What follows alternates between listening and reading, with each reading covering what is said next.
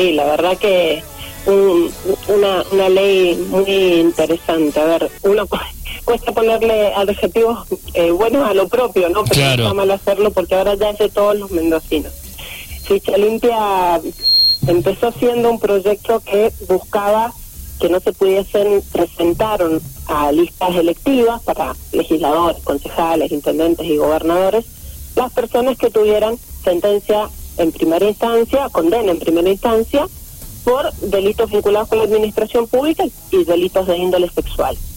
Bueno, y de a poco se fue ampliando en el trabajo de parlamentario, en la legislatura, que no fuera solamente para los cargos electivos, sino también para los cargos ejecutivos. Luego se amplió a que abarcara los tres poderes del Estado, y eso es muy bueno porque Ujú. también el Poder Judicial eh, se ve atendido en esto. Y luego se amplió también ahora en el Senado en la cantidad de delitos que, que se proponen. Así que bueno, va a volver a diputados la semana próxima para que lo votemos, eh, para que aprobemos o no lo, lo propuesto por el Senado, que ya les adelanto que lo, lo hemos charlado con las otras fuerzas políticas y vamos a aceptar lo propuesto por el Senado porque nos parece que enriquece la propuesta, la potencia. Este, y ya en las- a partir de las próximas elecciones, las listas van a tener que ser conformadas con este criterio. Y acá me parece que eh, hay, hay algo que contarles que también es, es interesante de la ley. Sí. Si un partido político presenta una lista y alguna de las personas, una por, por ejemplo, de las personas que va en esa lista, no cuenta con el eh, certificado de antecedentes penales limpio, digamos, entre comillas. La Junta Electoral va a dar 24 horas para que modifique esta situación. Si no puede hacerlo, cosa que es muy difícil eh, juntar toda la documentación de un candidato en 24 horas, ¿eh? Eh, si no puede hacerlo, no es que no va a ser candidato de esa persona, sino que se le cae toda la lista a ese partido. Ah, bien, bien, Por lo, bien. tan- por Sí. lo tanto, el gran desafío de esta ley lo tienen no solo las personas, los políticos, sino los partidos políticos como instituciones. Vam- vamos a tener que ser los partidos políticos muy responsables a la hora del armado de listas. Siempre se es, pero mucho más responsables, con el ojo muy bien puesto de quién ponemos en las listas, porque, bueno, queda absolutamente fuera de competencia para, para todos los cargos, para toda esa categoría, ¿no? Bien. Eh, al final, eh, bueno, venía- se venía hablando mucho, ¿no? A través de las redes, la gente se opinaba, se preguntaba, el- los oyentes mismos aquí nosotros nos preguntaban qué pasó con Ficha Limpia, que habíamos hecho varias entrevistas con usted. Pero bueno, al final el proyecto terminó mucho más amplio y mucho mejor, ¿no? Por lo que nos estaba contando. Sí, sí. Sí, sí. Y lo que pasaba, el- la demora que hubo fue justamente esta. Que estuvimos charlando y trabajando con los senadores eh, porque ellos entendieron que podían proponer algunos eh, artículos más del Código Penal, como por ejemplo el homicidio simple. Nosotros desde diputados nos habíamos centrado en, los delitos que tienen que ver con la administración pública, el cohecho, el tráfico de influencia, Claro. el enriquecimiento ilícito, etcétera, y todos los que tienen que ver con los delitos de índole sexual contra la vida, pero los agravados, por ejemplo, el femicidio. Ujú. Senadores entendió que también había que incluir a algunos delitos más eh, dolosos, como por ejemplo el homicidio simple, como por ejemplo conducir en estado de ebriedad y causar una muerte. Eh, ese tipo de homicidios que son como, una, una senadora lo dijo en el recinto, sonó raro la palabra, pero creo que es así, que son irritantes para la población. A ver, son delitos en cualquier caso y son con dolo, o sea, son a propósito, vamos a decir, pero hay delitos que, que resultan, que, nos dan hasta vergüenza ajena al resto, ¿no?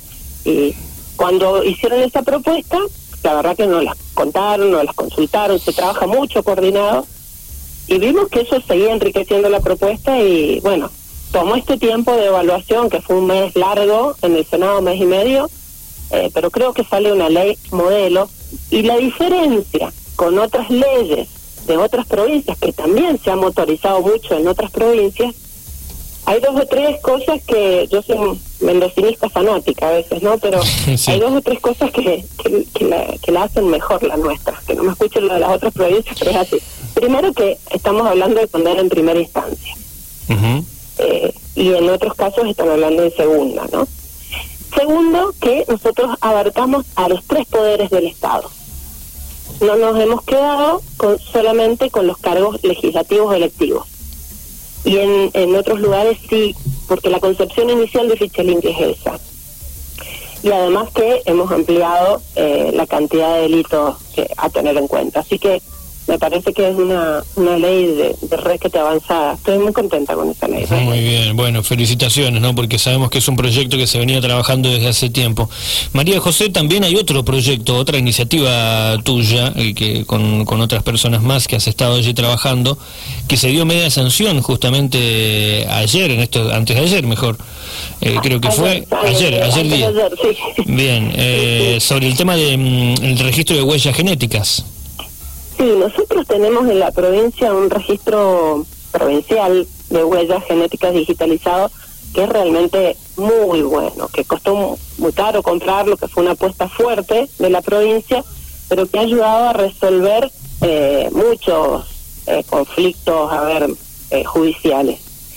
Ese, ese registro funciona con un software altamente calificado, que es el CODIS, que es el mismo software que usan en el FBI, y el registro tiene eh, por objeto eh, principalmente contribuir al esclarecimiento de, investigaciones criminales, pero también identificar eh, lugares de paradero, tal vez de personas extraviadas o desaparecidas, y también discriminar las huellas del personal que interviene en la en el lugar del hecho, en la investigación.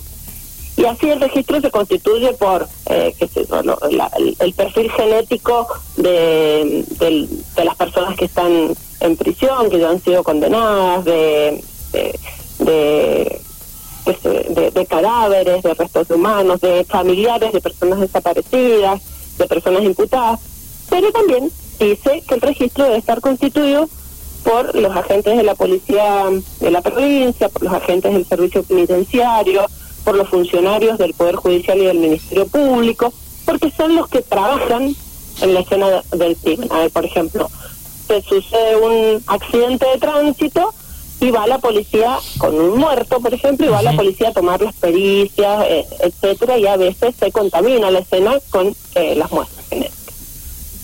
¿Qué pasa? Hoy en nuestra provincia tenemos registrados 10.000 vigiladores privados, ¿sí?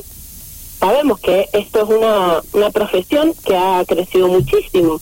En, varias esquinas de varios barrios hay garitas con, con gente que trabaja en esta tarea. Hay barrios que tienen en sus ingresos eh, vigiladores y operadores de vigilancia privada. Y que, por ejemplo, si existe un robo, son las primeras personas en llegar a esa casa a, a auxiliar a la familia. ¿No? O los alumnos del Instituto de Seguridad Pública muchas veces cuando hacen sus prácticas en, los controles de, de, tránsito, se pueden topar con un accidente de tránsito y tienen que colaborar con la policía. Bueno, nosotros estamos pidiendo que en estos dos casos, los vigiladores privados y los alumnos del Instituto de Seguridad Pública también aporten su perfil genético, en virtud de que se pueda agilizar el trámite de, de la investigación judicial y que no se desvíe hacia pruebas que no son contundentes. Porque si viene el vigilador que trabaja en la esquina de mi casa a darme una mano mientras llega la policía y después encuentran una colilla de cigarrillo que él tiró en la puerta de la casa porque venía fumando, tal vez, bueno, puede ser, puede pasar a ser un sospechoso. Eh, y se lo va a investigar y, y la persona se estaba cumpliendo con su deber. Claro. todo lo contrario también. Puede haber tenido esta persona relación con el hecho y bueno, y también tenemos que saber qué pasa. Bien. Así que ayer, sí. No, no, sí, sí, sí, dale, sigue, sigue. Pues bueno, ayer logramos esta media sanción que nos parece, nos parece, no estamos convencidos, que enriquece el registro y que le va a dar más fuerza eh, a, a, una, a una justicia de mejor calidad y, de, y de más celeridad. Me parece que todos esperamos que, que, la, que la justicia sea más rápida y que nos resuelvan eh, cuando sufrimos algún hecho de esta naturaleza de modo rápido, ¿no? Sí, sí, los famosos tiempos de la justicia, ¿no? Que se vayan acortando. Creo que sería, un, como lo dice usted, ¿no? Una muy buena iniciativa en ese sentido, vendría a ayudar. Esperemos que se termine aprobando, ¿no? herramientas técnicas bueno, poder aprovecharlas al máximo, ¿no? Ya que tenemos este software eh, importantísimo en la provincia, bueno, que, que sirva para que sirva más todavía. ¿sí?